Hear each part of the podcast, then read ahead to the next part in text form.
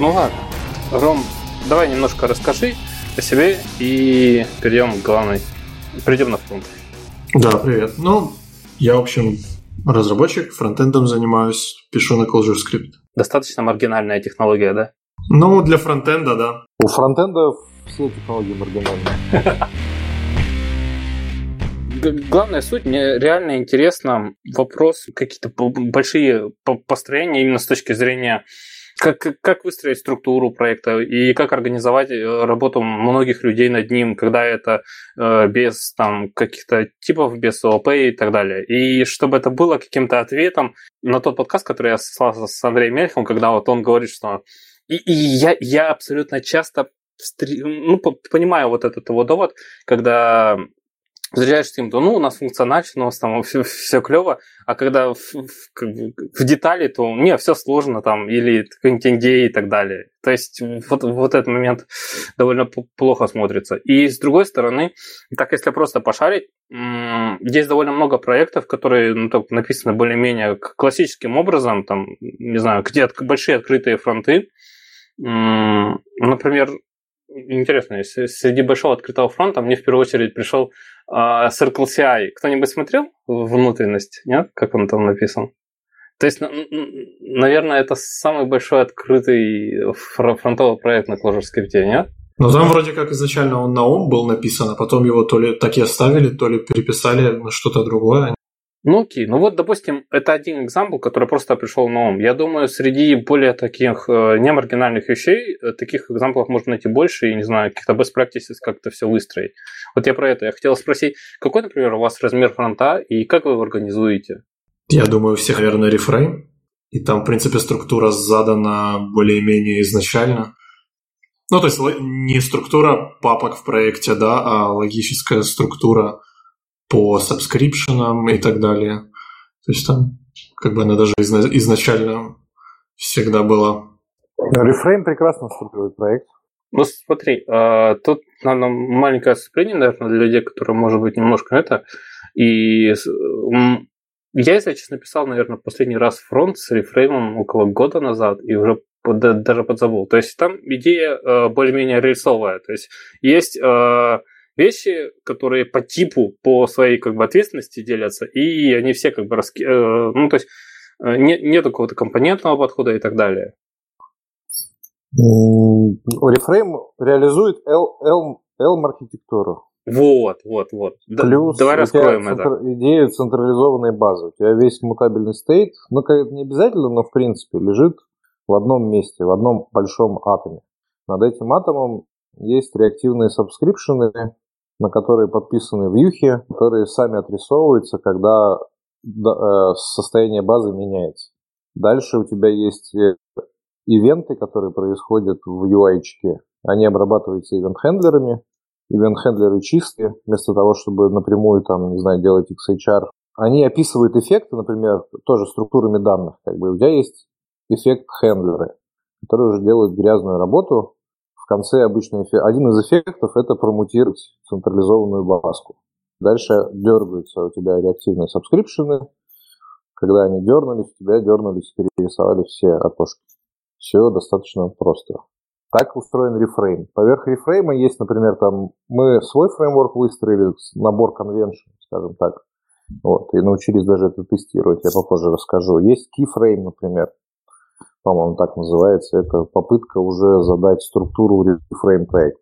Вот. То, то есть все, что есть на данный момент, это разделение по таким вот как бы а, ответственностям с точки зрения фреймворка. То есть вот эта вещь хранит state, вот эта вещь хранит, ну, грубо говоря, там экшены, вот эта вещь хранит, грубо говоря, э, редаксовые идеологии, там, редюсеры и так далее.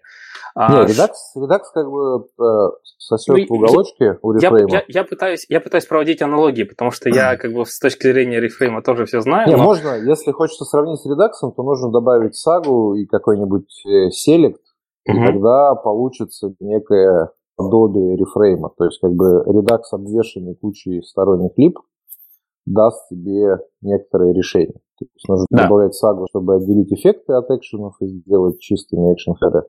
Вот. Нужно добавить селект, я не знаю, сколько он там реактивный, чтобы э, типа сделать реактивные выборки.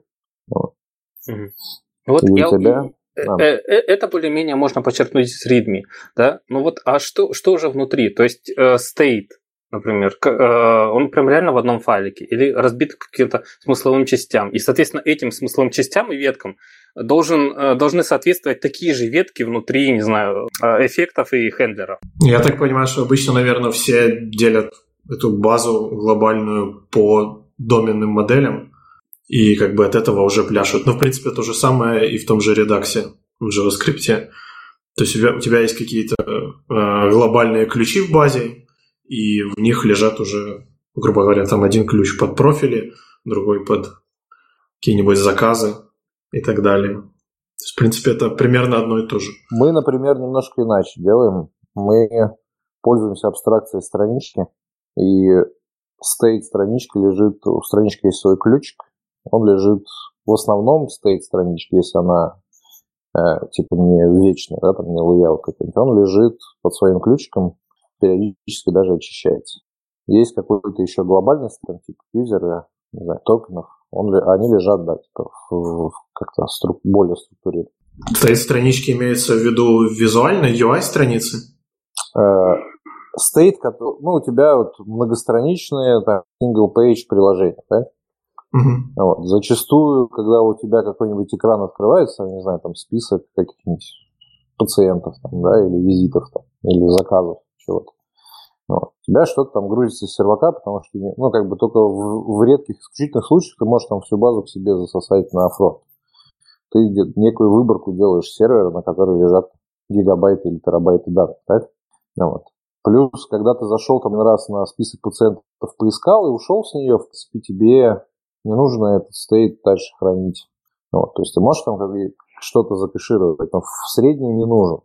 Поэтому получается, что э, время жизни вот состояния странички, да, которая подтягивается с сервера, оно гораздо меньше, чем общей сессии. Поэтому ты, ты складываешь это под ключик странички с возможностью потом это очистить там или как бы оставляя себе еще возможность кэшировать, но как бы это уже следующий виток обычно. Да-да-да.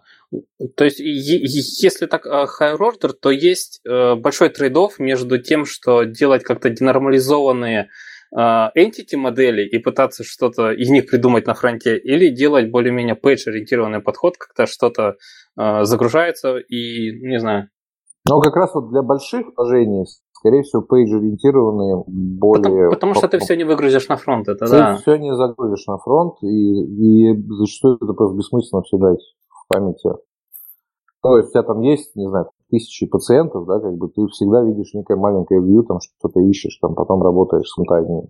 Иногда это возможно, например, вот, э, вот там, когда открывается, там, не знаю, странички пациента со всеми его данными, там ты можешь, вот у нас есть сторонники подхода, загрузить все данные пациента, они там более-менее влазили. И хранить их там и синкать. Ну, вот. Но там буквально, не знаю, там та же медсестра как бы работает единовременно там с четырьмя пациентами. Зачем? Но вот когда мы говорим о page таком ориентированном подходе, то постоянно фанаты бэкэнда говорят, ну а зачем вам э, меняться данными, когда можно... Ну то есть вы, вы так или иначе потом из этих данных рендерите какой-то кусочек дома, и потом опять же его флашите, ну то есть его данные флашите и делаете заново. Ну давайте, мол, сразу HTML вставлять. И, насколько я помню, эликсир в это время, ну то есть Феникс сам в это направление сейчас активно ударился. То есть там как бы вспомнили, вернулись, называется, к, к, к старому прошлому. А вы не видели мой доклад, который называется Make Frontend Backend Again? Да, конечно. А, ну, видели, да? Но, я думаю, ссылочку, ссылочку uh-huh. это прикрепим. Ну, ладно, вернемся к теме организации. Вот смотри, есть еще второй вопрос. Помимо того, что Page и Entity – момент про компонент против вот, вот этого рефрейм, я его называю, не знаю, рельсового подхода, ну, который еще Боб Мартин катит бочку в стиле, ну, почему я, когда вхожу в приложение, вижу app models, controllers, когда я должен видеть, не знаю, какие-то edge case, о, господи, э, какие-то кейсы, entity, репозитории и так далее. Ну, то есть какие-то... Э, какая-то структура э, проекта должна как бы отвечать что там внутри, а не просто название файликов где-то внутри э, файловой системы, да. но мы, например, модельку и вьюшку кладем под э, папочку странички. То есть это немножко отличается. У нас нету модул views и контроль. Ну, как бы, в терминах рефрейма это было бы, не знаю, store, uh, subscriptions, handlers и так далее. Да, но ты их можешь измельчить, и вот для одной странички есть страничный подход, который, в принципе, для UI ну, достаточно естественный. Ты сейчас на этой страничке ты ее разрабатываешь, как бы вот у тебя вот в папочке этой странички лежат вот эти компоненты. Угу. И в этом смысле, как бы, ну, то есть вот а, а, дядюшка Боб критиковал, что у тебя разбить папочки, там, modules, views и controllers. Вот. А, в этом смысле у нас как бы функционально, например, разбить. Я не знаю, как остальные делают, но когда то есть локалити определенный, ты работаешь со страничкой, ты сидишь в одной папке. Да, в общем, я хотел сказать, что вот этот подход с разбиением структурно файловой системе на модельке я очень часто видел в как раз JavaScript проектах с Redux. Не знаю, в чем причина. Может, это как-то так получилось канонически. Да, это, это эх, эхо Ruby on Rails, я вот практически уверен. Ну да. Ну, давай лучше расскажи, как у вас конкретно. То есть вот это самое ну, интересное. У нас... Как там у нас?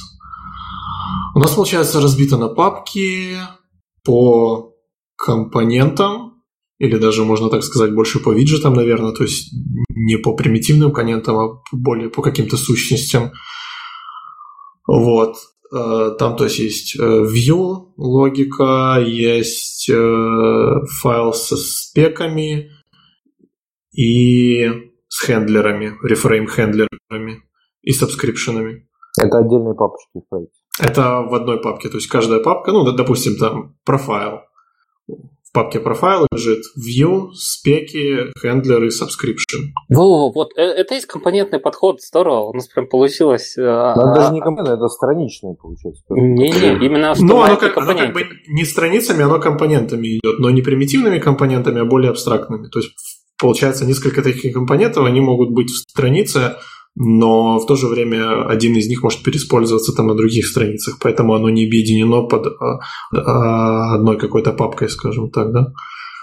Mm-hmm. Ну, мне нравится эта страничка называть, потому что это достаточно верхнеуровневый компонент, да, вот ты говоришь профайл, какие еще там папочки у вас есть?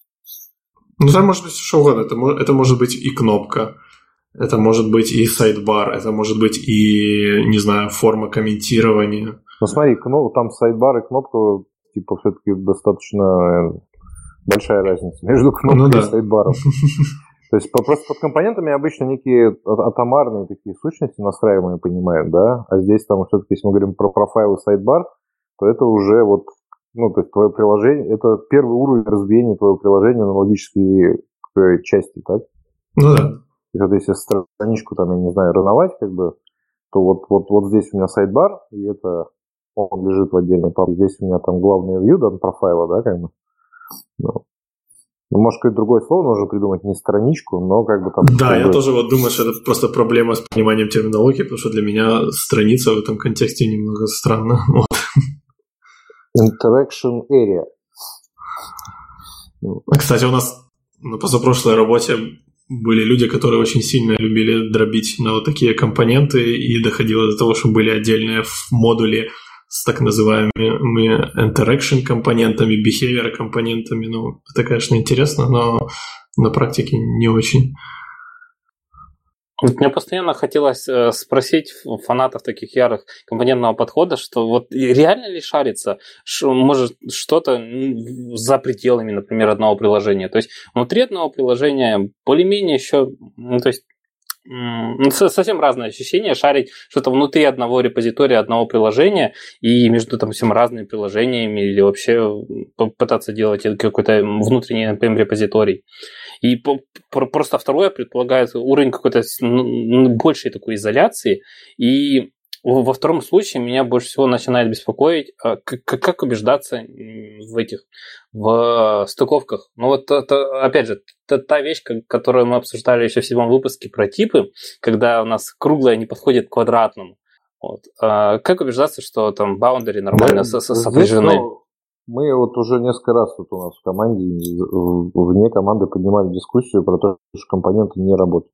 По крайней мере, весь наш опыт, там, десятилетний, показывает, что виджеты, да, вот компоненты виджеты, это черная дыра, и это какая-то область, где происходит какое-то адское вариабилити, и попытка сделать там реюзовую библиотеку виджетов как бы постоянно проваливается. Во-во-во. То, то, то, то есть, чем шире интерфейс, чем, грубо говоря, чем более параметризованный тебе, э, ну, то есть, э, чем более компонент параметризованный, тем, скорее всего, он более неудачный, правильно? Ну, да, получается, да. там такая большая вариабилити, что попытка сделать общую библиотеку виджетов приводит к тому, что у тебя в виджете тысячи там настроек, и пяти тех, которые тебе нужно, как бы их нет. Вот, и ты постоянно наступаешь на это. А, а тебе нужно из этой тысячи, не знаю, 10, и вот тех 5, которых нет. Ну, у нас вот хорошо работало создать именно... Ну, то есть имеется в виду, если между проектами переиспользовать компоненты, то понятно, что это проекты более-менее типовые, или это какой-нибудь там брендинг, то есть все должно быть консистент между проектами. У нас хорошо получалось шерить именно библиотеку примитивных компонентов. Как только это начинается что-то более абстрактное, типа тот же профайл, здесь никак не угадаешь. Хотя, с другой стороны, есть штуки, типа как таблицы, например, да. Если она достаточно простая, дает тебе API, с помощью которого ты можешь переопределять, как рендерятся клетки и так далее, то эту штуку тоже можно переиспользовать. Но, Но в целом... я, например, не верю, что даже гриды плохо работают. Даже вот так, потому что, ну, не знаю, у тебя вот в каждом проекте там он уникален, да, и не знаю, ну да.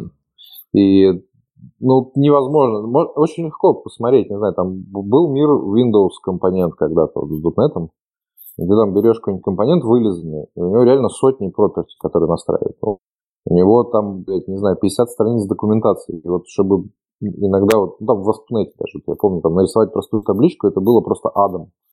Лист нарисовать было адом, потому что тебе дают какой-то космический аппарат с кучей ручек, а тебе нужно не знаю, там просто картинки вставить, или видосики, или еще что-нибудь, ну, СВГшечки. И это не, не предусмотрели, и все, извини, дружбан. Да, ну сейчас примерно то же самое происходит, с, э, допустим, в мире React. Вот э, для виртуальных списков есть React Virtualized, который разросся в громадную библиотеку, и то, что, то, что ты говоришь, что там сотни property на одном компоненте – то есть с этим работать очень сложно. Так что да, это, ну, так и есть. И ты еще какую-то тяжесть от этого все чувствуешь, потому что то есть мы достаточно уперты, даже вплоть до того, что типа у нас в этом проекте там практически свой календарь. Возвращаясь к, к, к вопросу о границах. Вот э, в момент включения компонента, вот, вот она есть граница, да? Как, как убеждаемся, что вот это все работает? То есть тест или как-то еще, то есть спека может покрыть этот случай сейчас, то, не знаю, мы ставили компоненты, пропсы, которые ему, ну, как сказать, э, параметры, которые ему нужны, действительно ему передаются. Но мы, по крайней мере, с э, реагентом spec у используем для валидации э, pre-post-condition ами я бы сказал, работает хорошо. Ну, то есть оно действительно в development е получается отловить некоторые штуки, помогает. Но это рантайм, это, то есть, когда ты разрабатываешь, просто видишь, что да, что-то... Да, конечно, да, да. И это только в development е, то есть production мы pre-post-condition ы вырезаем. Не, я имел в виду, что CI нет. Это, нет, это вещь не, не абстрагируется там, в тест. Там тоже, там тоже, да, на CI есть, включается. Так, погоди, а что там тогда происходит? То есть на, на CI вы пробиваете, ну, то есть запускаете какой-нибудь headless или что? Да, да, да, там запускается браузер, и там через Selenium гоняются все тесты, оно все прокликивает, и если что-то где-то со спекой не так, то оно бросает экшен, и тест валится. Ага, ага. Окей. А сервер ставите, да? Или, и, и, или прям целиком end-to-end? Ну, это получается end-to-end. Как Не, ну с реальным сервером или с замоканным сервером? Я не помню, к development серверу или к production, но к реальному серверу, да. Потому что мне, мне все время терзала мысль, что как бы вот, вот эти вещи, и, и сколько они по времени гоняются, если это реальный сервер? О, ну долго, да. Минут, наверное, 15-20. Вот. Пока, пока вот... все заведется, пока соберется application, пока веб-пак отработает, пока Clojure отработает, это все в куче так нормально времени занимает. Не, ну момент билда ты его, скорее всего, в любых компилируемых, транспилируемых языках не избежишь. Я именно про оверхедное взаимодействие и вот на вот, вот эти вещи. То есть мне постоянно казалось, что все-таки сервер имеет смысл мокать как-то, да, прямо, прямо на клиенте, то есть пытаться вместо этого прокидывать фейковые ответы, но возникает, наверное, самая большая сложность в этом, как эти ответы, ну, то есть симулировать, что они действительно зависимы. То есть ты где-то сохранил что-то, тебе надо знать, что в следующий раз, то есть просто, не знаю, каким-то порядком ответов, как правило, не обходится. То есть да, это, пока это самое бездна. сложное... Это, это бездна, чтобы потерять кучу времени. Да, да. И с другой стороны, тестировать, э, так сказать, against реальные данные, это намного как бы правдивее получится результат. А, вот, насчет прав- правдивости. Ну вот, вот здесь, там, мне кажется, клажеряне должны там сказать, о, потому что, по, по идее, спекари используемы на клиенте и сервере, и если у тебя серверная часть покрыта выходным, выходные вещи покрыты спекой, и они говорят, что выходная такая структура, а у тебя фронт покрыт входной, то есть используют ту же схему для входной структуры, то вот, вот, это, вот эта валидация, мне кажется, которая тяжело пока достижима а в других языках, ну, наверное, в JS есть такие реализации, и, по-моему, вот я... Я не думаю, что в JS кто-нибудь вообще, в принципе, использует в рантайме э, схему для валидации. Ну, то есть это не, не я, распространенный я, подход. Я не знаю, насколько действительно распространенный, но я точно видел одну хорошую инициативу, которая вот делает именно такие кросс-баундери чеки. И я точно знаю еще одну э, э, как бы не, не реализацию, я бы даже сказал, движение, которая где-то там, опять же, из рубей выросла, и потом перекинулась, она называется Пакт. Я, по-моему, сейчас его найду. А, Пакт, не? Не слышали? Нет. Ну, э, это, грубо говоря, какой-то кросс-языковой метод описания. Ну, то есть, опять же, какая-то абстрактная схема, которая может чекать в тестах как, не знаю, как сервер, так и клиент, в том числе на разных языках. То есть там первая реализация была, что типа сервер на, на рубях, и клиенту схема Выдавалось в жестном виде. А у нас есть solution, а ты знаешь про него, Влад, или нет? раскрой про, тему. На, про наше ноу-хау, которое мы делаем с рефреймом. Почему мы, например, так любим рефрейм? То есть, если внимательно посмотреть на рефрейм, то у тебя и event-хендлеры, да? Чистые а, функции. Бас... Ну, ты, ты, ты, ты можешь, да, немножко раскрыть да, про то, что ну, ты вот, на Питере говорил. Event-handler ы даже не то, что чистые функции, они не JS-зависимые вообще потому что они спускают эффекты, так? Вот. У тебя база данных просто кложевый атом, у тебя subscription ы просто функции над базой данных, так? Вот. И в сумме, да, это, это логично, это, собственно, то, что мы, может быть, с Андреем немножко косвенно затрагивали в прошлом выпуске, когда говорили, что если у тебя есть виртуальная машина, ну вот как берем reframe как виртуальную машину, которая делает действия над стейтом и выдает side-эффекты, еще бы хорошо, если бы она внутри не обращалась никаким side-эффектом, типа set interval а, там, get time и так далее, то ее, конечно, было идеально Все тестировать. Правильно, правильно интуиция. Теперь смотри, теперь вот э, event-handler ы в которых типа логика основная зашита, так, и subscription ы, которые можно рассматривать, я их предлагаю рассматривать как view model ы, то есть это логическое представление того, что видишь на экране. Ну, вот. А вьюшки сами, они достаточно тупые, то есть они ровно рисуют view модул, изоморфный view модул. И вот эта часть, она у тебя может быть написана в KLGC. Чувствуешь, к чему я клоню? Ну да, то есть на, на, на JVM вот. тесты все вот. Соответственно, дальше, если у тебя сервак написан на клажуре, вот, и там у тебя классический бэкэндовый стек, там, я не знаю, фикстурки, там, не знаю, фабрики, запустить, очистить баску, там, не знаю, там, почистить табличку, что-то вставить, так? У тебя появляется э, волшебная возможность писать обычные интеграционные бэкэнд-тесты и гонять прямо на бэке значительную часть фронтовой логики. Это то, что мы и делаем. И при правильной постановке э, ты можешь покрывать там до 80% логики UI, а у тебя единственное, что может сломаться, это ну, там, типа, рендеринг этих компонентов, вьюшечек, но если ты их делаешь максимально тупыми, то есть вплоть до того, что все форматирование, там, все ссылочки ты формируешь в сабскрипшене. Subscription тебе выплевывает то, что называется view модулом, то есть, как бы, твое логическое представление юзер интерфейса. И, и это обычная структура данных, которую очень легко ассертить. Ну, вот. То есть ты ее дальше покрываешь ассертами, и мы это успешно, вот год назад мы это придумали, реализовали, и вот у нас один проект полностью покрыт такими тестами, и все там вообще прекрасно. То есть эти тесты такие же дешевые, как обычные интеграционные тесты в Рипсе или там в Django какой-нибудь. Они летают, они исполняются там за миллисекунды, у тебя полный контроль над бэком. Ну вот, что, а, но я еще не рассказал одну вещь, что у тебя вот есть, например, там, ты будешь делать TP-чар, да, с э, клиента на сервер. Ты пишешь эффект, который называется, не знаю, там, XHR, fetch, там, что-нибудь такое. Ну, вот. Дальше ты поступаешь, как в рельсе делали, когда тестировали REST, как бы снимали верхний слой middleware, который там парсит HTTP, так? И типа, и ты напрямую дергаешь диспатч с уже там с мапкой запроса. Назад тебе возвращается тоже мапка ответа, но ты ее не форматируешь обратно там в JS и JSON там и так. А читаешь а сразу ты... из боди и так далее, да? Вот, и ты ее просто сразу отдаешь в свой event handler. То есть там подгоняешь вот эти вещи так, чтобы они были один к одному, и у тебя получается такое как бы закороченное обращение, но на самом деле это обращение интеграционное, то есть ты прямо в свою диспатч-функцию бьешь. У тебя это гарантирует, что сервер и клиент э, синхронизирован, что они работают вместе гармонично. И у тебя получается сквозной тест, который ценой как бы в обычный интегральный тест на. И я прямо сейчас очень прусь, я как бы вот один доклад сделал, я буквально на, на прошлой неделе как бы делал шаблон для такого проекта, где все это можно насквозь сделать. Даже где-то там валяются в open source эти вещи, но, может быть, там мне руки дойдут, я рас, расскажу и покажу это более детально видео. Mm-hmm. Я правильно понимаю, что вот за счет такого рестрикшена, что вот эти вот все тесты с хендлерами, они должны уметь выполняться на JVM, то как бы это ну, выходит, и код нужно писать соответственно, как бы оно одно за другое цепляется, и поэтому...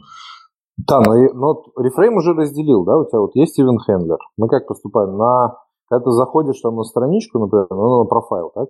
У тебя дергается по convention у там event handler этого профайла. Поэтому ты можешь просимулировать заход на эту страничку. В принципе, можно и для э, браузер там с, с location ом симулировать, да, потому что у тебя под руками там весь роутинг, и но, но по сути ты просто типа дергаешь handler. Я зашел на страничку? Этот event handler придет там с XHR, потяни что-то с сервера. Этот XHR закороченно идет прямо на endpoint, да? Ну, типа на функции, которые здесь же в этом э, рантайме. Они, они реально идут в базу, достают данные, возвращают их обратно вот в этот... Он, он даже не замоканный э, эффект хендлер. Он получается просто альтернативная реализация, которая работает на сервере. А потом это все возвращается тебе в Event Handler, который складывает это в баску, subscription, и опять начинает работать э, логика фронтовая, и ты ассертишь э, свою view model, который приходит из э, этих, из сабскрипшенов. При этом мы еще там хакнули немножечко рефрейм, так чтобы на серваке это все было синхронно, то есть это вообще очень легко отлаживается. Никакой синхронщины. То есть XHR, если пошел, то он тут же как бы вернет, и тут же у тебя обновится subscription, ты после этого без всякой синхронщины ассертишь subscription, что в нем лежит то, что дал. Там сделал двух пациентиков, как бы дернул страничку, получил subscription, и видишь там типа гридок пациентов с отформатированными там бездейтами, не знаю, именами и телефонами. Ну и коэффекты тоже выходят, можно на JVM замокать, да? Да, но ты там, ты можешь local storage замокать. Ну, то есть, как бы, их обычно не так уж много, это вот, на самом деле, штучные вещи, когда ты взаимодействуешь там. Ну да. Там с location ом взаимодействуешь, там еще с чем-то. И redirect ы ты увидишь, как бы, если ты их делаешь тоже эффектами. Но мне вот как раз вот в таком подходе с таким тестированием нравится то, что оно диктует то, что э, весь код, он должен быть чистый. То есть, если ты хочешь, чтобы оно работало на JVM, эти тесты прошли, то у тебя оно должно быть независимо от environment. Uh-huh. То, что я говорю, то, что оно как бы по кругу одно за другое цепляет и держит твой код в хорошем состоянии. Да, это, это звучит хорошо. Ну, ну, вот мы прям попользовались, прямо вплоть до того, что даже ты с удовольствием начинаешь эти вещи писать. То есть ты реально можешь тест-driven UI делать. Ты значительную часть сидишь на бэке, там вылизываешь свою модельку там и вот эту всю логику, ассертишь, и потом уже идешь и ты ее типа во вьюшечке рисуешь. Ну, смотри, мне кажется, тут еще а, один шаг остался до того, что ну а почему нам тогда в конце концов и HTML-ку не отрендерить на сервере и потом отдать ее сразу же? То есть, кстати, вы заморачиваетесь... Ну, не, не HTML, скорее всего, патчик. То есть, да, именно кусочек, конечно, деле, фрагмент. Там, там уже пяток этих фреймворков появился, которые... Там есть одна большая проблема с масштабированием, потому что у тебя зависимость от сессии возникает. То есть у тебя это уже stateful, то есть если ты будешь держать весь state UI у себя на сачке, да, тебе очень сложно будет это горизонтально скейлить. Да, потому что опять надо клиент отправить на нужный сервер и так далее. Да, тебе либо нужна какая-то affinity, либо все, на, на всех серваках все стейты, да, синхронизация. С другой стороны, там охрененная вещь, ты можешь просто тупо следить вообще за чуваком, что он делает за каждым его чихом. Вот, у меня есть такое есть ряд... ощущение, что как раз Феникс вот, вот это и делает, потому что, ну, то есть у них-то как раз с точки зрения Erlang синхронизировать вот эти стейты по кластеру более-менее нормально. Ага. Там есть ловушек, которые, вопросы на которые не... Там не только Феникс, я когда вот ну, у нас на Эфпроге это рассказывал, мне скинули там 3-4 фреймворка, которые пытаются это сделать. Вот. А, там есть проблемка вот прямо с таким UI стейтом, вот со всякими формочками, да, где такая интеракция отсылать каждый чих на сервачок может оказаться доснакладненько. То есть у тебя вот эта э, э, задержка общения с сервером, как бы, да, latency, round trip и latency, да. Не позволит тебе сделать всякие там, не знаю, там на лету вот валидацию какую-нибудь достаточно тупую, там по редекску или еще почему-то, да, которая, в принципе, теоретически могла бы полностью на клиенте вращаться. Вот. Но такие вещи, как там... Ну, наверное, те же оптимистичные апдейты тоже не пройдут, да? Э, ну, вот там, видишь, как бы идея была вообще сделать очень тонкий клиент. Там, по сути, у тебя, знаешь, какой-нибудь движок от э, Virtual дома вращается, который патчи принимает, а все ивенты загибает в WebSocket и отсылает на сервак, а в ответ ему опять прилетают патчи. Таким образом, у тебя на фронте вообще ничего не будет фактически. Там какая-то очень тоненькая прослойка, применяющая патчи. Вот. Ну, да. Там мне напоминает, в прошлом году на э, как зовут, FP-конференция, которая в России.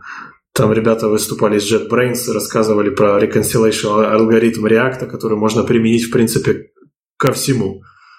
Там все сводится к тому, что у тебя есть некоторая программа, которая выдает пять наборов разных э, инструкций для изменения чего-либо, и там можно из сервера как бы в кластерах э, реконсалить и так далее. И, по-моему, даже на, поверх этого стартап какой-то сделали Pulumi или, или как-то так он называется. То есть там конфигурация описывается JSX или чем-то похожим, и в итоге это все через реконсайлер, оно менеджит сервера. Да, ребят зовут Андрей Зайцев, я их позвал на FPOC тогда в Москве. А, библиотека называется Нури. На гитхабе вот Нури библиотека, они сделали правильный виртуальный дом, вот, с абстракцией от э, э, HTML, получается. То есть, э, и то, что они смогли, например, добиться, что они на, по-моему, на Cocoa отрисовались. Но, в принципе, независимо, это, по сути, некая спека, следуя которой, типа, можно... А, они отделили вот, вот эти патчи достаточно интересная вещь. Нури, да, я сейчас найду, скину ссылочку, но посмотреть. И доклад, наверное, можно найти на YouTube тоже Андрея. Вот слушайте, когда мы говорим э, вот о, о, об этих вещах и тестировании, э, то да, да основ, основное концептуальное э, требование к системе, что все должно быть чистое, и тогда возникает... Вы, кстати, э, такой в топик, вы, вы же смотрели, наверное, клиенту и серверу надо поговорить от Тонского? Ну, да. Поперек. И у меня есть ощущение, что вот за эти годы до сих пор не меняется. То есть, в принципе, мы уже очень давно готовы вот, вот делать вот так функционально и писать и там, и там, на сервере и на клиенте. Осталось вот, чтобы входящие данные, вот уже, которые попали в браузер, они были каким-то образом вытащены из сервера и каким-то образом держались в, в консистентном состоянии. И вот казалось бы, ну, то есть все понимают, что такое хорошо, но почему этого не происходит? Ну, то есть, почему я не могу, не знаю, писать только какую-то уже шаблонизацию, которая бы просто работала в браузере, имея, не знаю, шейп стейта, который мне там нужен актуальный постоянно. Просто вот такой шейп, данных я постоянно хочу, там, ну, там, ну, если рассматривать весь кусок данных, как, не знаю, э, шарт по user ID, внутри нем э, шарт, не знаю, по какой-нибудь э, странице, нет, не знаю, а, со, с, вот, вот здесь уже проблема. И вот, вот, вот этот кусочек данных постоянно на фронт. Ну, это уже распределенные системы, и как бы это очень сложно. То есть там есть вот crdt да, подход, это пытаться делать. Но это реально сложно. Ну, смотри, у меня, у меня есть такое ощущение, что э, дело даже не в том, чтобы синхронизировать несколько... Смотри, CRTT, он все-таки для того, чтобы... Э, ну, то есть, если у тебя есть конфликты, да, если у тебя есть там два браузера, и они делают что-то одновременно, но если у тебя даже в каком-то банальном случае, э, когда, когда теоретически конфликтов даже быть не может, ну, то есть там из-за времени или хорошее э, распределение данных, да, блин, да, да, даже тут, мне кажется, чтобы дописать это, ну, то есть в идеале я что хочу? Я хочу присать, прийти, написать бизнес-логику и там, не знаю, шаблон. А, а, а вот, вот эту всю коннективити я писать не хочу, но ее постоянно приходится писать. Ну, не знаю сейчас. То есть... А тебя это не мучает, да? Нет, нет, просто я как-то сложнее эту проблему вижу. Во-первых, сама проблема юзер-интерфейса сложная, так? Потому что имеешь дело с взаимодействием, и как бы ничего там не утряслось. Это такая, это по, по сути огромная как бы stateful э, такая машина, с которой взаимодействует пользователь. Ну, и ты там ее пытаешься еще визуализировать. Как бы. ну. Потом как раз синк на сервер, я не считаю, что это как бы прямо сейчас такая большая проблема. Синк как раз вот интерактивная проблема, Просто, не знаю, там заврапить э, какой-нибудь рестик в, там, в дженерик какую-нибудь библиотечку и с фронта общаться с бэком, мне кажется, вообще не проблема. Но постоянно это надо, постоянно тащить, как-то писать. Я не знаю, вот, вот, вот представь, что у тебя есть э, CLGC файлик, там, namespace state, да, и ты делаешь оттуда select keys, например, да, ну, то есть в другом CLGC, CLJS э, файлике, и ты знаешь, что вот-вот-вот в ту штучку тебе там, не знаю, поддерживает э, как-то реактивно синкаясь там с базой э, бэкэнд, ну, то есть, не знаю, на оптимистичных апдейтах вот, вот автоматами, а на клиенте вот этот select keys у тебя постоянно актуальный. То есть, а вот, вот ну, какие REST endpoints? Зачем? Это вот то, что ты говоришь, напоминает GraphQL, с э, опциональными, там можно subscription на конкретный field вешать и так далее. И когда это все висит за какой-нибудь библиотекой на клиенте, типа Relay, например, фейсбучный, то со стороны разработчика UI оно так и выглядит. То есть ты, в принципе, ничего не делаешь, ты там указал один endpoint, у тебя есть все схемы скомпилированные с бэкэнда, и ты просто пишешь запросы и не, мы ну, обсуж... да. одна проблема, что в простых случаях ты это можешь сделать, там, по ID-шничку какую-то сущность, ты можешь реплицировать с э, бэка на фронт, вот. Проблема в том, что обычно у тебя как? У тебя, например, какой-нибудь список достается хитрожопым SQL, так? И у тебя встает задача реактивного запроса, который в общем виде эффективно просто неразрешим. Если ты поищешь источники, потому что там в этом запросе там join и еще что-то, и на самом деле поддержать эффективный реактивный там, не знаю, скажем, даже не произвольный SQL, но там с какой-то агрегацией там и с джойнами, это как бы нерешенная задача. О, кстати, кстати, э, насчет реактивного SQL, я помню, наверное, года два назад была идея присесть э, на лог репликации Postgres и отсылать что-то на фронт. Я даже видел репозиторий, но все загнулось. Расскажешь подробнее? А, ты мой репозиторий а, Я думаю, идея это на самом деле общая, но у тебя даже был код какой-то в эту сторону. Ну да, я сделал там. Ну там просто он в WebSocket это отсылал. И? Ты... Оно не юзабельно или как? Не, юзабельно, почему? Ну, оно вот для простых случаев работает. То есть, еще раз, у тебя репликация э, работает там, по сути, для key value, да, или небольших списков. Она простая. То есть, если у тебя есть лог ивентов, и ты просто его можешь реплицировать, да, там без security концернов и еще чего-то, и там не захлебнется фронт. Окей, если, если на этот лог ивентов простые фильтры наложить и реплицировать отфильтрованный лог, тоже окей, это еще работает. А шаг в сторону, и как бы это все ломается. Эта штучка, да, лежит, она загибает в WebSocket вот эти subscription из Logical Replication. Ты можешь транслировать. То есть, если у тебя вот немного этого стоит, и ты хочешь, готов его весь реплицировать на фронт, можно взять и реплицировать. Там, чат, там, там чатик был собран, да, оно работало. И оно, ну... Главная проблема в том, что опять, если стейт большой, да, и если, ну и как, как, фильтровать э, да, да, по подписке. Что это, реальные, смотришь там, вот, не знаю, там учетные системы, ну, там же вот трехстраничный TSQL, ну, вот. И там в базах данных, просто чтобы их в одну сторону эффективно выполнить, народ как бы ломал голову уже там десятилетиями, так? Вот, нереактивно их просто хоть как-нибудь выполнить за приемлемое время. Вот, а сейчас ты даешь вызов, типа, сделай это реактивно. Ну, то есть, ну, простой пример, да, вот, например, join убийца баз данных, так? Там заджойнить 10-миллионную табличку на другую 10-миллионную табличку реально проблема. Теперь представь, у тебя нужно э, сделать реактивным, и вот у тебя есть запрос с этим джойном с каким-то фильтром. Как бы. Mm-hmm. Есть две сущности, которые, типа две таблички, в которых что-то может поменяться, и результат запроса может драматически измениться. Как сделать такой джойн на, э, как бы на стриме, хрен знает, эффективно. Это вот, по-моему, в рефрейме когда-то были эксперименты для того, чтобы из, из транзакционного лога инферить э, данные, которые изменились. Но я так понимаю, что для совсем для простых примеров тоже работает. Не, ну вот то, что Ситник, например, сделал, оно работает. Когда ты хочешь реплицировать, типа, логи с одной странички на другую страничку, как бы они изоморфны, да, друг другу. Ты их просто в WebSocket загнул, как бы, и пошел реплицировать. Да, ну, связанность есть... у них маленькая, джойнов вот этих мало, а, да? А у них даже не то, что они просто один в один, да, матч. То есть ты все ивенты там с одной странички загибаешь в другую. Ну да, да. Не, я говорил про другое, это что в рефрейме было э, реф... Я не помню, как библиотека называлась, Posh, по-моему. Uh-huh. То есть там рефрейм с дата-скриптом. Ссылочку не забывайте. Надо поискать. Ну, то есть они брали там, они берут транзакционный лог, э, и э, как бы проводят какой-то inference, и потом сообщают re-frame у, какие subscription ы нужно дернуть.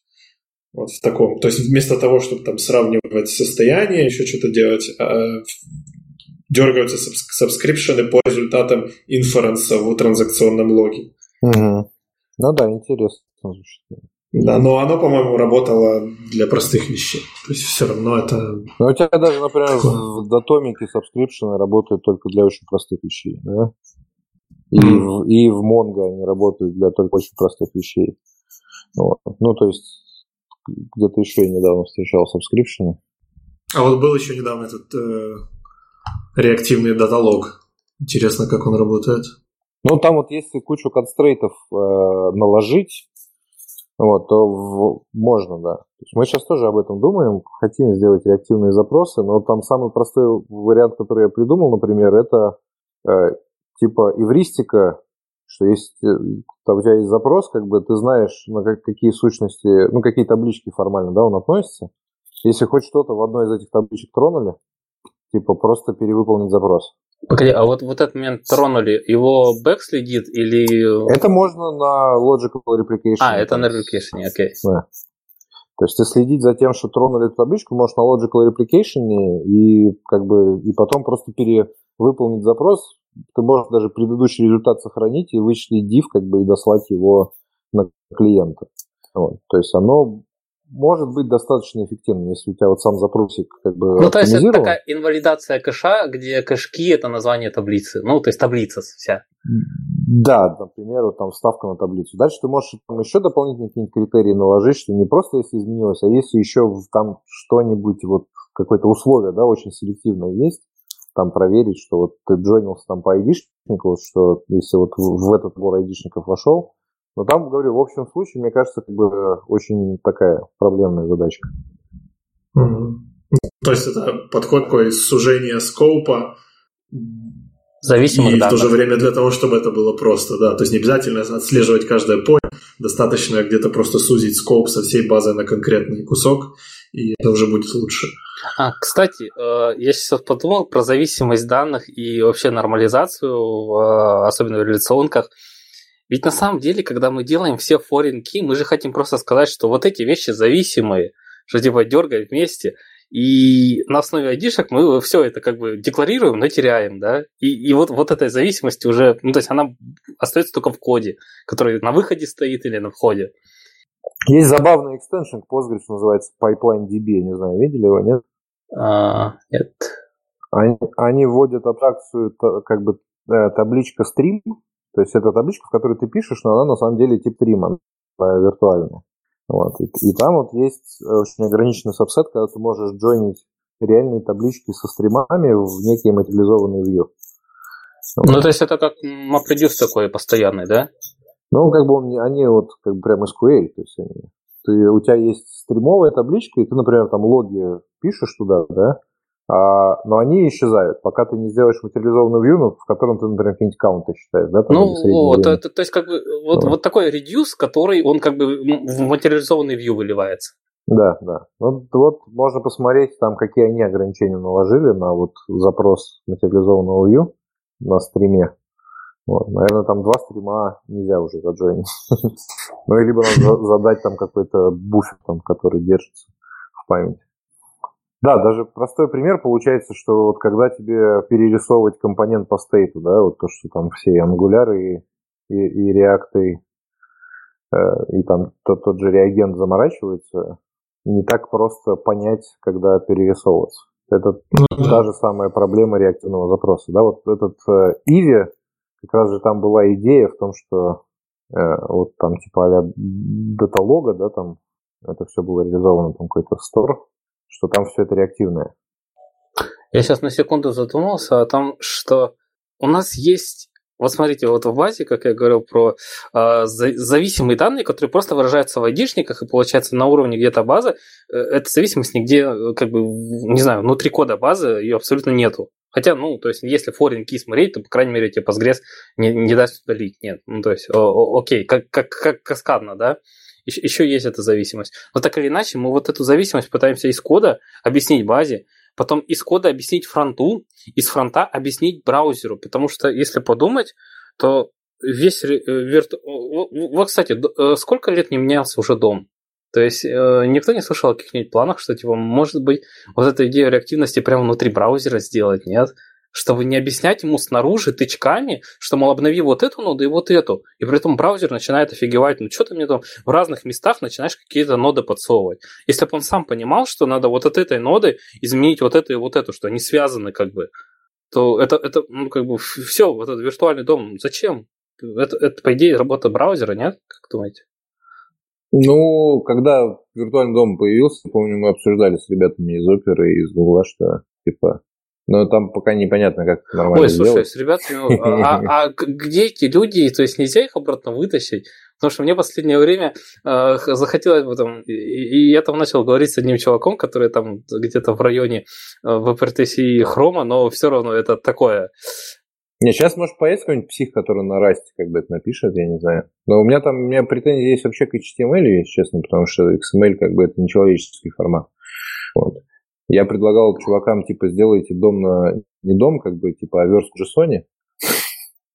Нет, ну погоди, а в чем проблема в разметке? Я, я, я почему-то подумал, ты захочешь какой-то ремоут, вот знаешь, вот эти uh, old school сравнения типа, господи, как же это называлось, когда remote object протокол и прочее. То есть, чтобы в браузере, не знаю, поддерживать доменную модель не на уровне там текста, строчек, а прям объектов, связанных ну, да, то есть это могло, ну, бы, быть, могло, JS могло быть просто API, они JSON, который можно сери... было дергать. Без сериализации. Угу. Не, ну, меня, угу. как, как бы XML, по крайней мере, сколько я с ним работал, очень плохой формат, э, чтобы складывать информацию. Вот. Почему он прижился как бы в HTML вот так вот активно, да? Ну, то есть, мне кажется, это просто... То есть, XML, например, вот в э, э, системах обмена данными как бы уже давно никто не любит, и он считается архаическим.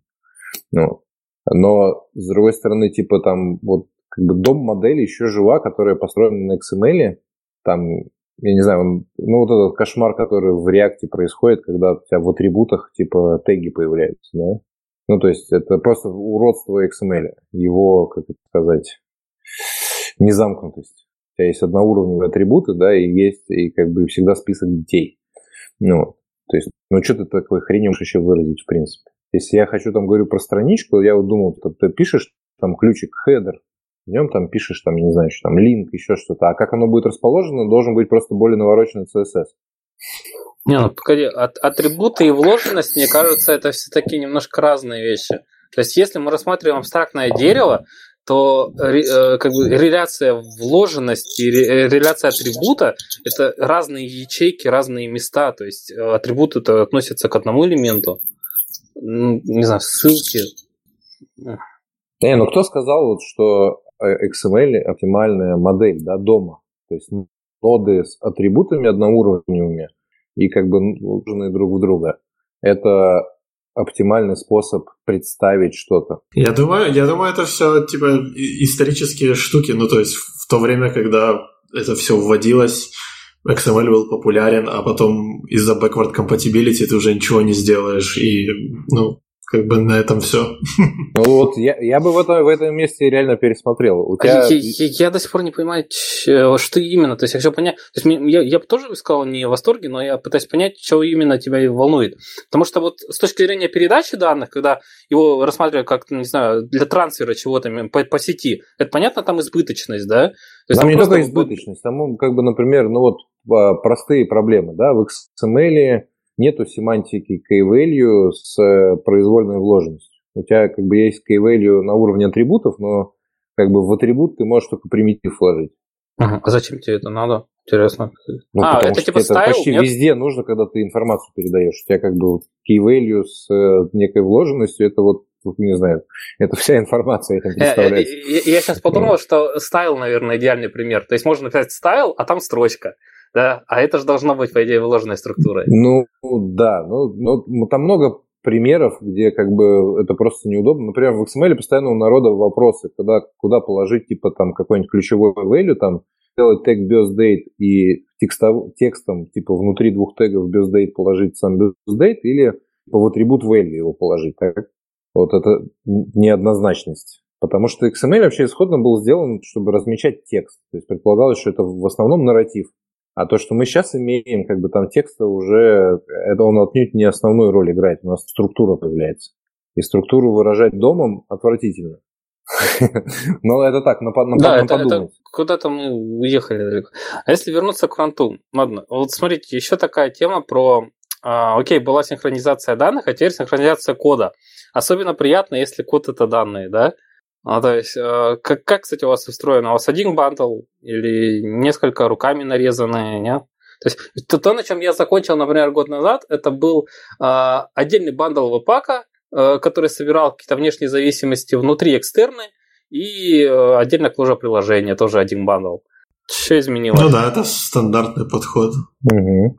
Я думаю, в основном все так делают. Ну, то есть можно разбивать на модули, можно париться, но обычно это накладывает ограничения типа экстерного advanced компиляции, и очень сложно после этого все поддерживать.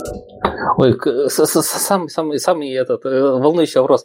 У вас Optimization Advanced или Simple? Advanced. Ну, а у нас пока Simple, потому что мы только начали. Не, я бы сказал, если у вас сначала Simple, то Advanced вы уже не сделаете. Делали, почему? Я на прошлом проекте помню, у нас было штук, наверное, 7 приложений, и все были на Simple.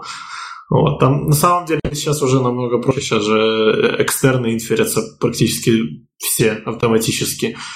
Поэтому там не, не так много работы. То есть там за, за пару дней получилось 6 проектов портировать на Advanced.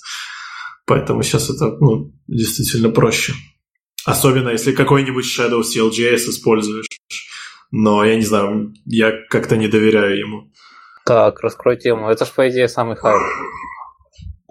Ну, и типа самый хайп, раска- но... рассказать, как это обычный, обычным фронтендеру было бы понятно. В смысле? Ну, что это такое просто, как коротенько? Потому что, ну, вроде бы... Ну, это как сборщик для... Это как веб-пак как, как веб-пак для JS, мне кажется, то же самое Shadow CLJS, то есть это более такой сборщик с кучей дополнительных штук. Ну, я не знаю, насколько я видел, я следил немного за тем, что происходило. Автор это, этого сборщика отписывался в джире. Вот, то есть он как бы он не файлер, но некоторые штуки он подменяет, то есть некоторые вещи, которые патчи не зашли в официальный ClojureScript компайлер, вроде как там присутствуют. Вот, поэтому, ну, он говорит, типа, это незначительные вещи, но немножко страшно переходить на эту штуку, вдруг что-то сломается, backward compatibility не будет, то назад дороги нету. Вот, поэтому, не знаю.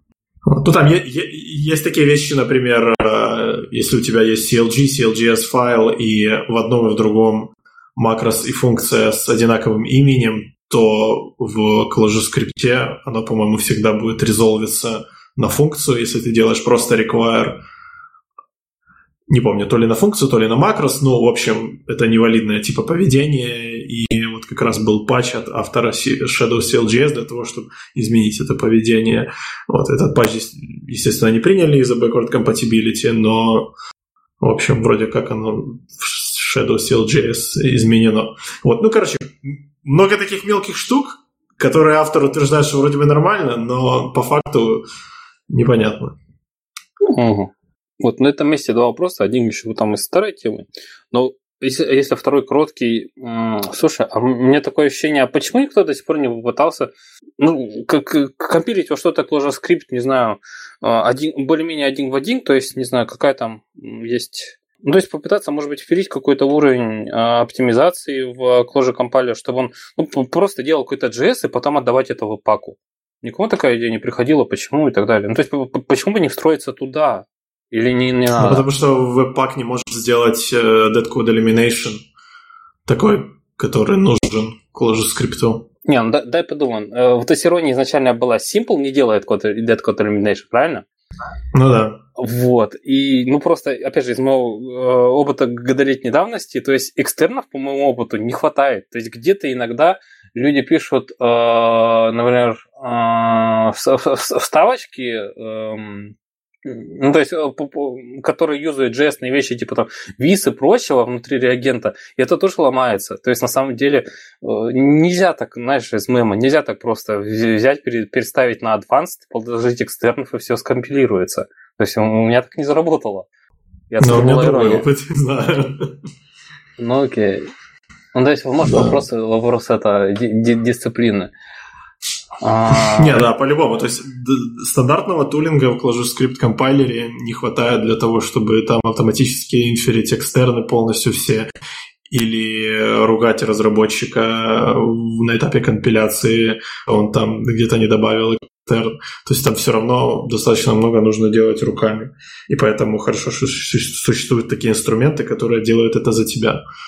Ну, смотри, все равно все как бы вот, мне кажется, все мучаются от того, что есть два бандла. Вот, вот паковский, там с какими-то зависимостями типа React D3, чего-нибудь такого, ну, большого, да, и своего приложения. Ну, то есть, э, с одной стороны, да, понятны вот эти движения в то, что объединить это все-таки в наш бандл, чтобы сделать, делать в идеале вообще dead code elimination по всему. Но все-таки у меня есть ощущение, что ну, то есть э, в ВПАК тоже двигают не самые глупые люди, и они, может быть, наконец-то осилят правильный дед. То есть у них же есть, у них есть code elimination, но какой-то очень simple, он в основном не работает. А, он, по-моему, глубоко не смотрит, или что, что же там загадка. А, но, все, но все-таки от, от того, что что-то будет анализировать целиком bundle, это однозначный плюс. Мне интересно, почему никто в обратную сторону не двигал. Что, ну вот Closure compiler, он, он же да, берет в себя JS, правильно, и выплевывает JS. То есть он как бы к Clojure вообще ни при чем, ну, который гугловый Closure compiler. Вот, и, и все равно как бы хороший Dead Code Elimination невозможен из-за, я, я так понимаю, из-за JavaScript модулей, которых там штук 6, наверное, разных форматов, и все равно люди их по-разному используют, динамически экспортируют, динамически импортируют, и все это предугадать достаточно сложно. Я одно время отслеживал в репозитории, э, по-моему, React с недавнего времени начали собирать продакшн bundle React начали собирать к ложе компайлером. Специально для него ввели какой-то мод, который как бы между simple и advanced. Секунду, погоди, делает... погоди, погоди. Это, это да. где такая ссылочка? Ну, это надо поискать. Ну, может, а это, это, в прошлом это году или позапрошлом было. По постоянное движение? То есть он реально собирается к уже компайлеру? Ну, да, вот типа React Production минифицированный .js, они в, в одно время переключились на Clojure компайлер, но для того, из-за того, что в React некоторые вещи происходят динамически, то есть там ассайнятся какие-то свойства, инжект, инжектятся модули, то им это не подходило. Вот, и они засобмитили патч в Clojure Compiler, который добавляет определенные флаги, которые дают некоторые оптимизации. Вот. Но в основном как бы для экосистемы JavaScript я так понимаю, что большая проблема это модули, разные форматы модулей. Вот. Ну и динамически, динамически написанный код, который невозможно проанализировать. То есть там, там доходило тупо для того, до, до того, что там в коде Clojure компайлера были патчи для нескольких разных форматов AMD модулей. Ну и это просто невозможно предугадать, что, что люди могут написать. Вот. Ну, ладно, а сделая шаг назад, то есть все эти проблемы у нас с Advanced и Dead Code Elimination из-за того, что у нас bundle большой.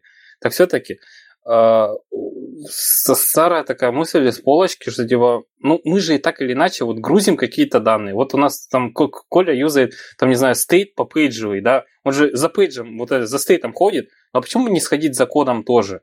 Или код когда предварительно грузить? Так я не знаю, ну это прям такая большая проблема сейчас. Это может быть проблема для каких-нибудь больших интерпрайзов типа Facebook. Но насколько я знаю, у них есть эти системы, которые в рантайме что-то там какой-то машин ленинг изучает, бандлы, и, в общем, там какая-то дичь происходит. Я не знаю. Мне кажется, что все это просто дает работу разработчикам, не делает experience лучше. Смотри, Коль, мне кажется, проблема-то как раз в обратном. Проблема в accidental complexity. У нас есть Dead Code Elimination и bundle, потому что мы не делаем, не знаю, какого-то стриминга. Ну, то есть, если бы у нас код просто доставлялся частями э, на фронт, только минимально нужная часть, да, э, с дан... вот миним... ты же минимальную нужную часть для данных вычисляешь, почему ты не можешь делать то же самое для кода? Почему бы страница не могла декларативно описывать? Посмотри, по-моему, я так, а, не... а зачем вот все это? То есть ты считаешь, что много кода получать? Я, например, сторонник того, что пусть кода будет меньше. Как бы, но... я, я сторонник того, ты что... Ты можешь доставить один разом махом. То есть как бы у тебя задача доставлять кусочками код, если у тебя действительно много кода, так? Я бы две трети от JavaScript написанного, в принципе, он абсолютно бессмысленен. Вот, его можно сразу дет элиминировать, как бы. Ну вот. Но, к сожалению, его таскают. Ну, блин. То есть, э, в реале, вот смотришь, кода должно быть 10 в 100 раз меньше, чем люди пишут. К сожалению, так. Реально, даже большое приложение, вот мы, мы пишем достаточно такие увесистые, как приложения, там в user space очень мало кода, очень мало кода, сравнимо с одним запросом там к данным весь код. То есть, ну и, и зачем вот там на крошечках на этих, э, не знаю, что-то экономить, если ты можешь просто весь код одним махом загрузить? Ну, э, опять же, я здесь большей частью не хотел экономить или думать про оптимизацию, а просто с точки зрения, знаешь, такого, просто, знаешь, называется пьяный, ну, в противовес трезвому взгляд на текущие вещи. Ну, типа, не знаю, как э, из того же стиля, что это разочарование в сости от э, Никиты, да, Потому угу. что, ну вот э, есть же, вот опять же, поминали сейчас только что GraphQL. Это же идеальная зависимость у тебя. Вот написано, что вот эта страничка вот от такой структуры зависит. И у тебя есть дерево зависимостей функций. То есть, опять же, э, самый простой статический анализ может вычленить, какая... Ну, то есть, если не делать мет метапрограммирование со складыванием там, и динамическим диспатчем, то, в принципе, статически можно вы... все дерево зависимости функций покрыть. Ну, Почему именно теперь это точно делает так же? Кложи компилер как бы на Google. Да, да, да, да, да. Ну, зачем что-то отрезать и куда-то компактить, когда можно делать, делать это в рантайме? Не, ну смотри, Нет, есть смотри. латенси определенная. Ну, то есть, зачем это вот это асинхронщина? Ну, это страшно. Нафиг это нужно? А... Ну, ну, то есть, я пока не совсем понимаю. Ну, то есть, вот тут я обратился к кусочку кода, которого ищут на клиенте, так, его надо загрузить. Как ты его в синхронном моде будешь грузить, как бы? Не, погоди, ну ты, ты же пока данные грузишь, у тебя тоже асинхронно, у тебя уже, уже должно быть что-то асинхронное. То есть flow у тебя и так или иначе асинхронный. И просто добавляется, да, дополнительный шаг, когда ты вместе с данными делаешь какой-то преамбул, этот преамбул э, подываливаешь, да, не знаю, конечно, в идеале это сразу должно идти с оптимизацией, которая не делает, не знаю, постоянные запросы, то есть оно должно хранить как бы дерево, которое уже есть, Э, понимать дерево э, зависимости функций, которые нужны для данной страницы, и вычислять div. То есть, ну, какое-то наибольшее вообще кратное присылать. Мне вот кажется хороший пример. Э, может, знаете, есть э, стартап, который называется Next.js. А, ну, как бы изначально это был хостинг для статики. Потом они сделали прям генератор статических сайтов с код-сплитингом для React. Вот. И там как бы ты практически ничего не делаешь, пишешь код, как обычно, пишешь UI, вот, э, минимальная конфигурация, и он под каждую страничку потом тебе генерирует отдельный модуль, то есть там код сплитит и так далее. Вот. И вроде как все круто, и они используют веб-технологии там для прилода бандлов, каким-то образом вычисляют, с какой вероятностью ты перейдешь на следующую страницу, прилодят. Вот они... Хайпа было много, короче, но по факту на каждый чих там по нажатию ссылки или кнопки подгружать бандл там в 5 килобайт или в 2 килобайта для следующей страницы, это бред. Хотя на, на latency уходит просто больше времени, чем вот это вот все, не знаю, загрузить одним махом можно было. Не, ну это, это понятно. Именно потому я говорился, что оптимизация э, с разницей того, что у тебя уже есть, и то, что надо прислать, да, она должна быть. И то, то есть, в принципе, если подумать, с данными это происходило, то есть, э, не знаю, вот этот э, ток, нашумевший про every close talk ever, да, что типа data, data, data, ну типа, ну хорошо, чуваки простебались, но какое-то здравое зерно в этом есть.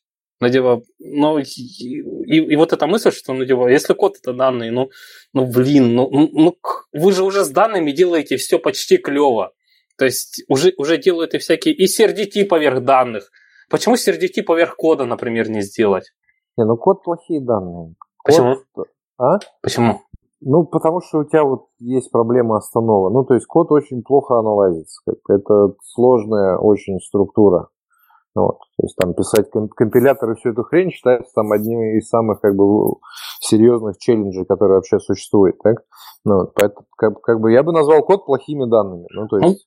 Проблема станова все-таки для того, чтобы ответить на вопрос программы, ну, то есть это другой вопрос. Это про ее рантайм характеристики. А нам нужно ее структуру, просто ну, Не, скелет. Ну, вот мы, ну, ну какая, ну у тебя структура это списки, вложенные в списки, да? Да, вот да. Ну, и что ты можешь поделать с такой структурой?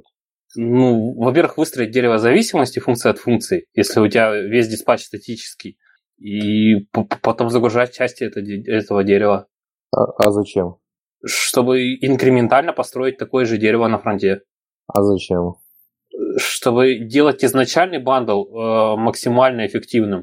То есть получится, тебе ты грузишь постоянно только нужный div.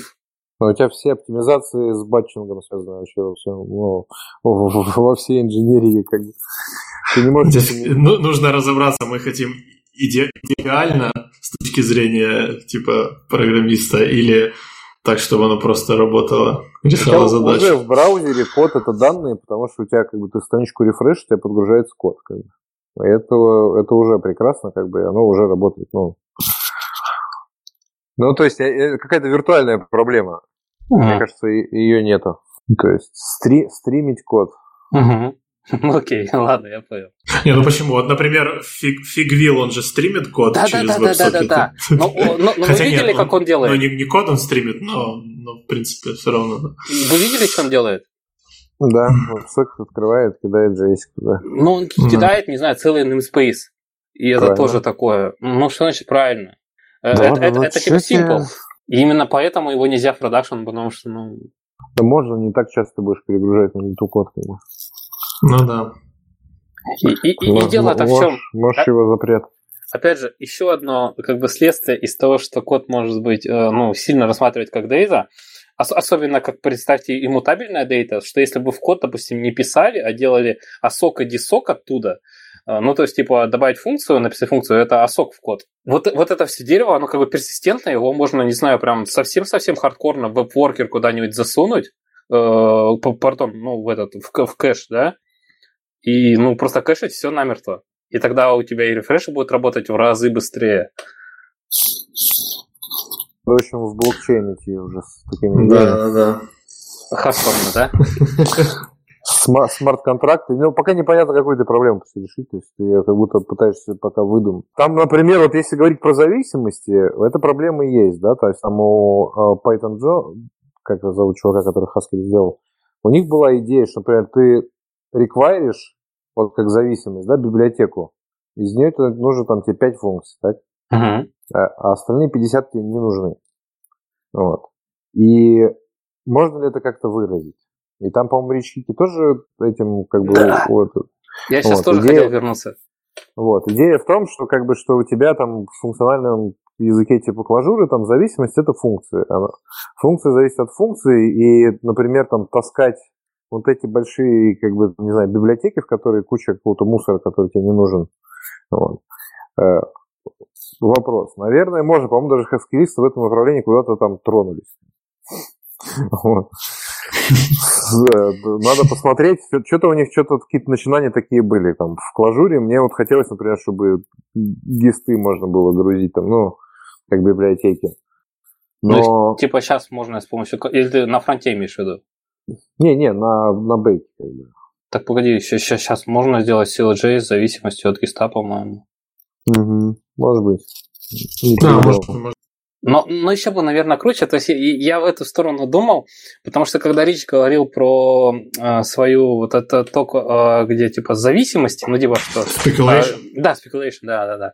Э, то почему действительно у нас все зависит не от конкретной функции? То есть с этой точки зрения вот этот вот подход, когда в, в NPM есть э, один пакет, это одна функция, ну, типа, есть в этом здравое зерно, кроме того, что не нужен пакет, что, типа, я хочу из гиста еще вот, вот одну функцию конкретно. Mm-hmm или, не знаю, или из пакета, ну или, или в идеале, это, в принципе, опять же, если ты строишь дерево зависимости, вот сейчас, не знаю, статические анализаторы стопудово, скорее всего, делают все, только по проектно, да, а мы ведь можем, наверное, по идее, это сделать совсем глубоко с точки зрения из всех зависимостей, ну сделать вот хаскилисты, хаскилисты вот где-то в эту сторону. И... Слушай, не, ну то есть, а можешь релевантную ссылочку? То есть... Я попробую найти, как бы, вот надо этого Python поискать, где-то он про это пытался нагнать, что типа такое глобальное разрешение всех этих хаскельных зависимостей. У них есть еще эти аннотации типов, то есть вот. И в, какой-то момент мне становится стыдно, потому что, ну, вроде бы, ну, блин, в языке лисповатого типа, который, ну, типа, вот они данные, да, которые, как бы, вот, бери и парси, да, вернее, ну, что там парсить? Но там проблема же просто глубже, то есть Рич об этом рассуждает из-за, ну, вот, да. из-за dependency hell, так? Когда да, у тебя да, этот да. код еще начинает меняться, и у тебя там всякие breaking change и так далее. То есть, например, сделав иммутабельную функцию, там, которая всегда обратно совместима, как только она несовместима, ты пишешь другую, да. вот, и они могут сосуществовать, да, то есть, э, вот где-то в эту сторону он думал. Эта проблема действительно есть. Видишь, у тебя в общем виде проблема зависимости не решена. У тебя вот там транзитивные всякие зависимости, их конфликт как бы нигде не решен. Вот. Ну, кстати, вот один из инсайтов, а, который, не знаю... Кроме кода, кстати. В смысле? Она же копирует там, у нее же нет а. глобального да. Да-да-да небольшой инсайт, словленный из э, низкоуровневого программирования, когда э, чуваки пытаются ужить два C++ стати- э, модуля в одной либе, которая вот, ну, типа, должна быть статически растинкована, они деманглят и заменяют все имена namespace в бинаре. Ну, то есть это фактически а, аналог того, что если ты захочешь импортировать namespace, эм, ну, как бы новую версию либо, ты должен как бы переписать сразу код. И мне кажется, мне кажется, сейчас Сидор а, работает. Есть какой-то Андреас, Андреас, что ли? По-моему, есть даже какая-то либо, которая похожую вещь делает, которая как раз решает это для Сидора, чтобы делать э, под, подгружение разных э, зависимостей. Она, по-моему, namespace переписывает все автоматом и пытается, ну, и, и валит их при этом. Ты же. Ты имеешь в виду в рантайме? Ой, слушай, ну когда типа Сидору надо что-то под, по, по, Ну, типа в, ре, в репле подтянуть новую да, зависимость. Да, да. Ну, есть такие несколько библиотек. Андерсон. Но они, они по-моему, просто класс пас редактируют, да и все. Не-не, вот, вот эта вещь, она переписывала код и именно namespace перефигачивала. Блин, как же она называется? А, мистер Андерсон она называется. Да. А может, они уже отказались от нее, не помню. Да, типа use dependencies as source. Это, это, э, это реально клевая и страшная штука. То есть у меня, у меня есть ощущение, что это движение в правильном направлении, но только оно пока какое-то скери такое. как и все наверное. Нет, в этом плане, например, интересно то, что сделали для Atomic и Ionate, потому что, вот, например, так вот DevOps, там иметь кластер э, какой-то JVM запущенный, и в него там деплоить лямбдочки. Ну вот. Это такое вот это интересное направление. Страничку вот не жалко, потому что она там рефрешится и маленькие объемы, да, вот когда у тебя там в память поднято датомик, и ты хочешь там, или еще что-нибудь, да, как бы, и ты на нем хочешь что-то посчитать, такой вычислительный кластер, вот там вот заливать и пере заливать э, код как бы на лету в JVM, это может быть интересно. То есть там, не знаю, на, на работающий сервачок залить там новый endpoint. Такой веб-фреймворк, где каждый endpoint, по сути, distributable, да, ну, то есть. Дай, дай подумаю, а сейчас, в принципе, ну, то есть в любом приложении, в котором там... Я просто думаю, насколько это делают э, часто люди и насколько это на самом деле стрёмно. А, ну, то есть, если сервачок, помимо там, обычного HTTP endpoint, э, выбрасывает еще реплский, там, unrepl или кложевский обычный main REPL, то туда зайти, как бы туда что-то докинуть, это как бы не проблема. Не, не, мы имеем в виду все-таки на организованный манер. То есть у тебя вон есть как бы типа докер демон, и ты в нем можешь запустить 10 докеров, так? Угу. Вот. Здесь у тебя есть JVM, в которой ты, в принципе, можешь запустить типа 10 кложи приложений. Вот. И ты их туда можешь заливать динамически, и это будет там вообще какие-то, то есть там время О. деплоя у тебя будет вообще Погоди. копеечное. Погоди, и вот. то есть та, та, там а, вот эта изоляция, она типа этот, э, господи, типа OSGI, как они делают или не ну, делают? Вот OSGI там через жопу делается. Ну, в общем, вот интересно, как ионы сделаны, я, у меня пока руки не дошли посмотреть в клажуре. Ну, то есть они, они гарантируют эту изоляцию, и при том это одна Я JVM думаю, что Datomic ионы не гарантируют изоляцию. А, ну то есть, типа... Нет, там ты на класс-лоудерах, она у тебя, в принципе, есть, скорее всего, ее можно сломать. Я никогда очень глубоко не копал. То есть у тебя есть порождено одним класс-лоудером, вот то, что OSGI на нет сделан, по-моему. Может, там JVM уже ушел куда-то вперед, но даже без изоляции, на самом деле, по крайней мере, чтобы они хотя бы друг друга не ломали или не принимали ион, который несовместим с другими. Вот это как бы там в микросервисной архитектуре, там, я не знаю, вот такой подручный инструмент, он лопатить данные или еще что делать, там какую-то аналитику. Вот это прикольно что-то там. Типа ты поигрался у себя в репле, и потом типа бах, кластер залил маленьким джарничком или даже вообще Больше всего тебе нравится, что там стейт остается в памяти, да? Что не надо тушить, поднимать. Ну да, то есть это может быть очень быстрый деливери. То есть в случае с дейтомиком, да, там у тебя еще висят все эти кэши, как бы, но ну, по крайней мере, для всяких там research задач там или каких-нибудь прототипов, как бы, это охрененная, мне кажется, штука. Но как бы все делать так, чтобы у тебя там, ну, то есть оно было воспроизводимо, да? То есть если там кластер ляжет, то как бы он рестартанет, и все там а, будет. Ну, то есть, а, а интересно, Ничего а, не исчезнет. О, погоди, погоди. Оно лог... А, не, ну если тут джарники забрасываешь, то это больше похоже на этот, как он, application server, да, чем на что-то другое. Да, да, это и есть, типа, мы вот Clojure Application Server. Мы когда-то с Андреем, кстати, это года два назад обсуждали, так, э, что это в Clojure на самом деле типа относительно легко сделать и может оказаться очень легковесным решением, да, то есть Особенно если это все, все как бы добро твое, вот там типа вот а такую там, микросервисную лямбда архитектуру херачить. Ну, ты, погоди, вот из э, практики, опять же, чтобы не быть э, редмишным. Ты, ты уже пробовал это, да? Начал? Не, я, мы, мы, мы только об этом думали. Окей. Но у нас, например, есть платформа, да, и мы там хотели давать расширение, вот, и, по крайней мере, там такое а там, может быть, для какого-то кластера, но сейчас же много говорят вот эти лямбды.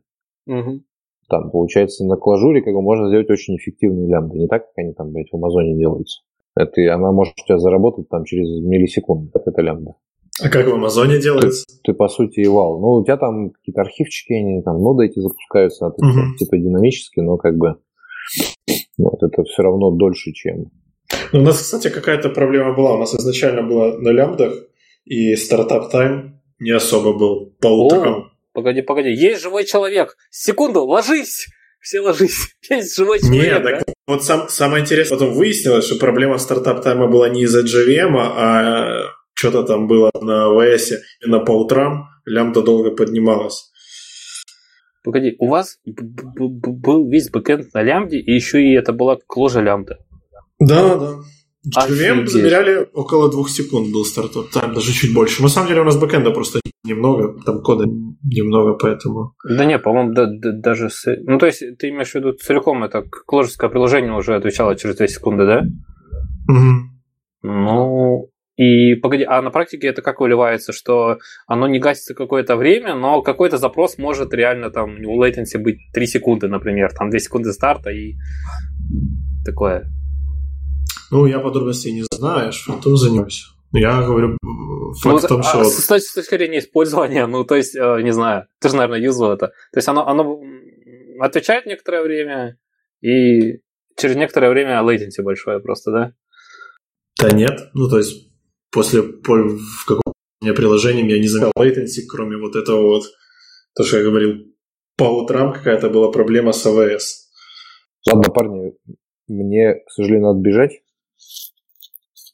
Я тогда от вас отвалюсь. Ну ладно, я что хотел сказать? Я хотел сказать спасибо. Я хотел сказать, что давай вот эти классику, то есть какую-то, то есть если какие-то есть объявления, что-то попиарить, может пригласить, по посмотреть, типа, э, типа посмотрите на тему, либо и может быть не дайте ему умереть. Да не, ну, типа, я так просто могу время от времени подключаться на будущие подкасты. Как, как третий человек просто. Да, это, это клево, спасибо. А, а я имел в виду сначала более простую вещь, как типа, ну, э, твой звездный час. Нет, вру, пять минут. А, да я, я особо типа не разговорчивый человек, поэтому я не, не люблю дол- долго разговаривать. Я люблю слушать. Ладно, так что тогда. След... спасибо следующий большое. раз.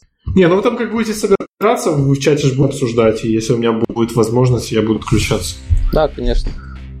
Все, давай, до встречи. Спасибо, что пригласил. Спасибо. Пока-пока. Давай.